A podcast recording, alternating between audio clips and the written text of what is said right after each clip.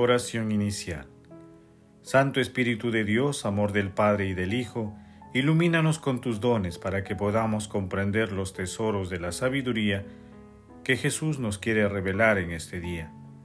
Otórganos la gracia para meditar los misterios de la palabra y revélanos sus más íntimos secretos.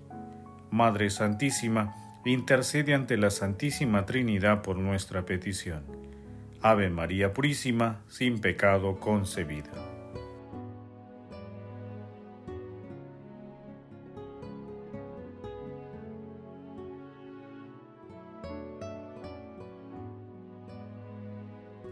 Paso 1. Lectura. Lectura del Santo Evangelio según San Juan capítulo 8 versículos del 1 al 11. En aquel tiempo Jesús se retiró al monte de los olivos. Al amanecer se presentó de nuevo en el templo, y todo el pueblo acudía a él. Entonces se sentó y les enseñaba. Los escribas y los fariseos le trajeron una mujer sorprendida en adulterio, y colocándola en medio le dijeron, Maestro, esta mujer ha sido sorprendida en fragrante adulterio. La ley de Moisés nos manda apedrear a las adúlteras. ¿Tú qué dices? Le preguntaban esto para comprometerlo y poder acusarlo. Pero Jesús inclinándose escribía con el dedo en el suelo. Como insistían en preguntarle, se incorporó y les dijo, El que esté libre de pecado, que tire la primera piedra e inclinándose otra vez siguió escribiendo.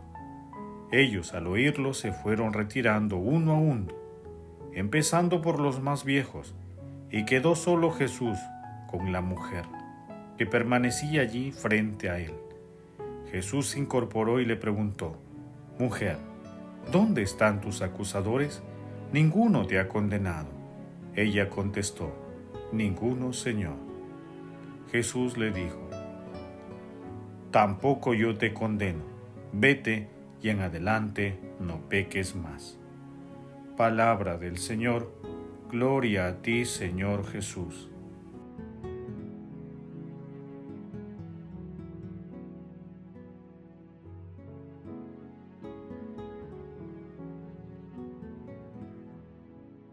Adoro tu grandeza, oh Dios, que me creaste en tu amor y que en Cristo me salvaste.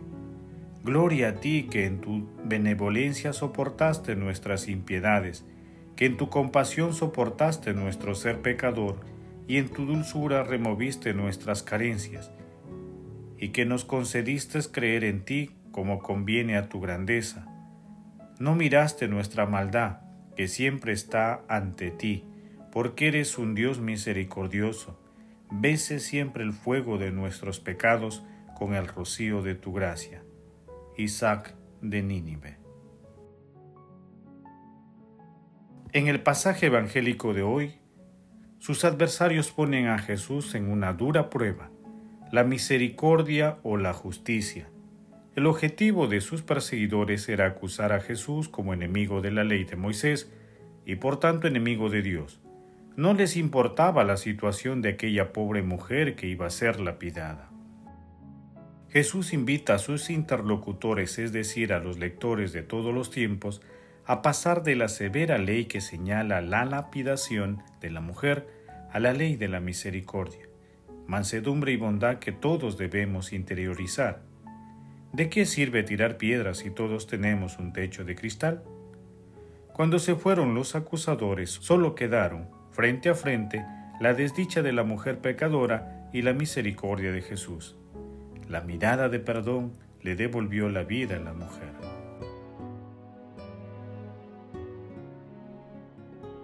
Queridos hermanos, ¿cuál es el mensaje que Jesús nos transmite a través de su palabra?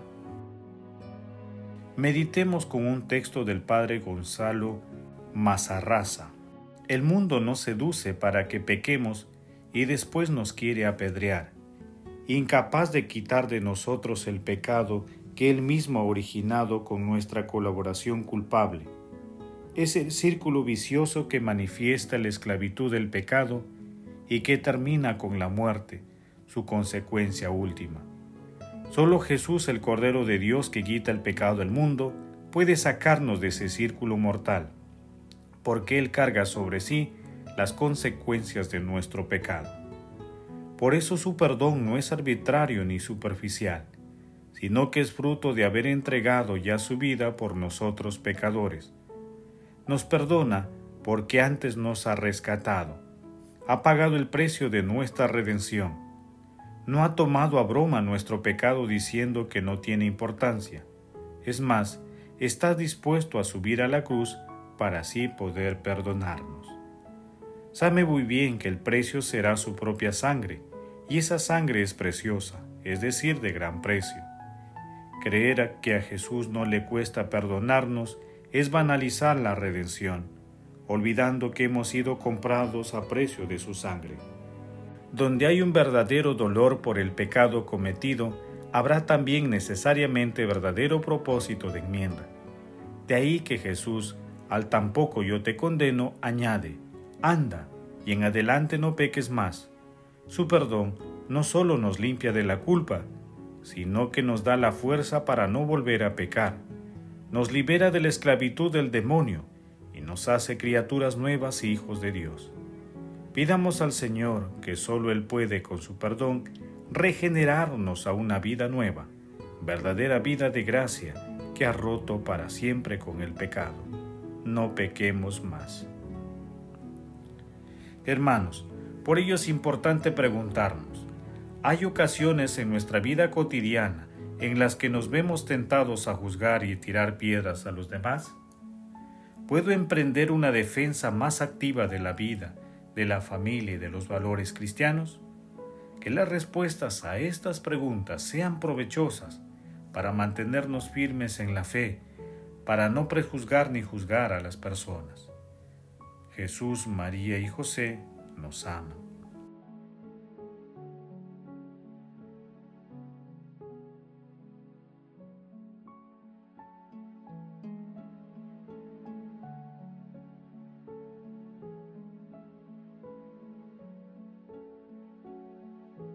Paso 3. Oración. Te pedimos, Señor Dios nuestro, que con tu ayuda avancemos animosamente hacia aquel mismo amor que movió a tu Hijo a entregarse a la muerte por la salvación del mundo. Padre eterno, confiando en tu misericordia y bondad, te pedimos que fortalezcas nuestra fe en Jesucristo con el fin de evitar que nuestros pecados nublen nuestro entendimiento y podamos tener la paciencia para no juzgar a nuestros hermanos. Concédenos también el valor para perdonar a quienes nos ofenden. Amado Jesús, tú que eres el autor de la vida eterna, acuérdate de los difuntos y dales parte en tu gloriosa resurrección. Otorga también la protección a los agonizantes para que lleguen a tu reino. Madre Santísima, Madre del Buen Consejo, intercede ante la Santísima Trinidad por nuestras peticiones. Amén.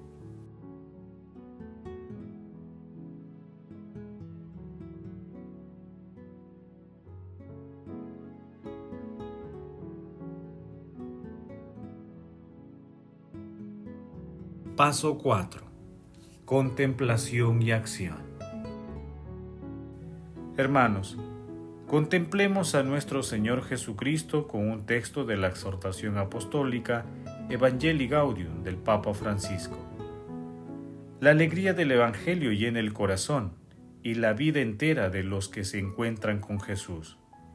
Quienes se dejan salvar por Él son liberados del pecado, de la tristeza, del vacío interior, del aislamiento. Con Jesucristo siempre nace y renace la alegría.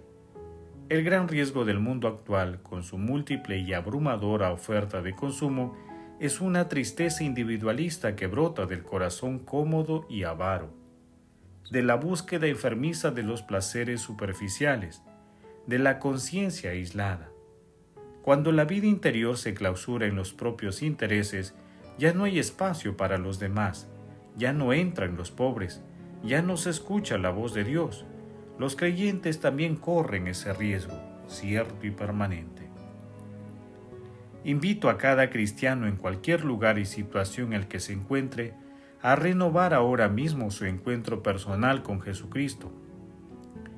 o al menos a tomar la decisión de dejarse encontrar por Él, de intentarlo cada día sin descanso. No hay razón para que alguien piense que esta invitación no es para Él, porque nadie queda excluido de la alegría que trae el Señor. Al que arriesga el Señor no lo defrauda, y cuando alguien da un pequeño paso hacia Jesús, descubre que Él ya esperaba su llegada con los brazos abiertos. Este es el momento de decirle a Jesucristo, Señor, me he dejado engañar. De mil maneras he escapado de tu amor, pero aquí estoy otra vez para renovar mi alianza contigo. Te necesito, rescátame de nuevo. Señor, acéptame una vez más entre tus brazos redentores. Nos hace tanto bien volver a Él cuando nos hemos perdido. Dios no se cansa nunca de perdonar. Somos nosotros los que nos cansamos de acudir a su misericordia. Aquel que nos invitó a perdonar setenta veces siete nos da ejemplo. Nos vuelve a cargar sobre sus hombros una y otra vez. Nadie podrá quitarnos la dignidad que nos otorga este amor infinito e inquebrantable. Él nos permite levantar la cabeza y volver a empezar con una ternura que nunca nos desilusiona y que siempre puede devolvernos la alegría. Hermanos, tengamos presente los preceptos de nuestro Señor Jesucristo para evitar juzgar a nuestros hermanos, acercándonos siempre a la divina misericordia. Mejoremos también nuestra defensa espiritual a través de la oración y comprometámonos a realizar obras de misericordia en favor de aquellos hermanos que más lo necesitan.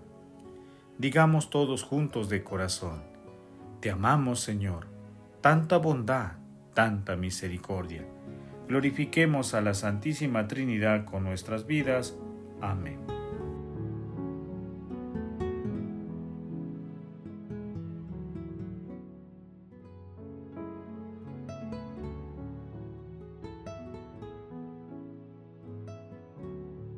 Oración final.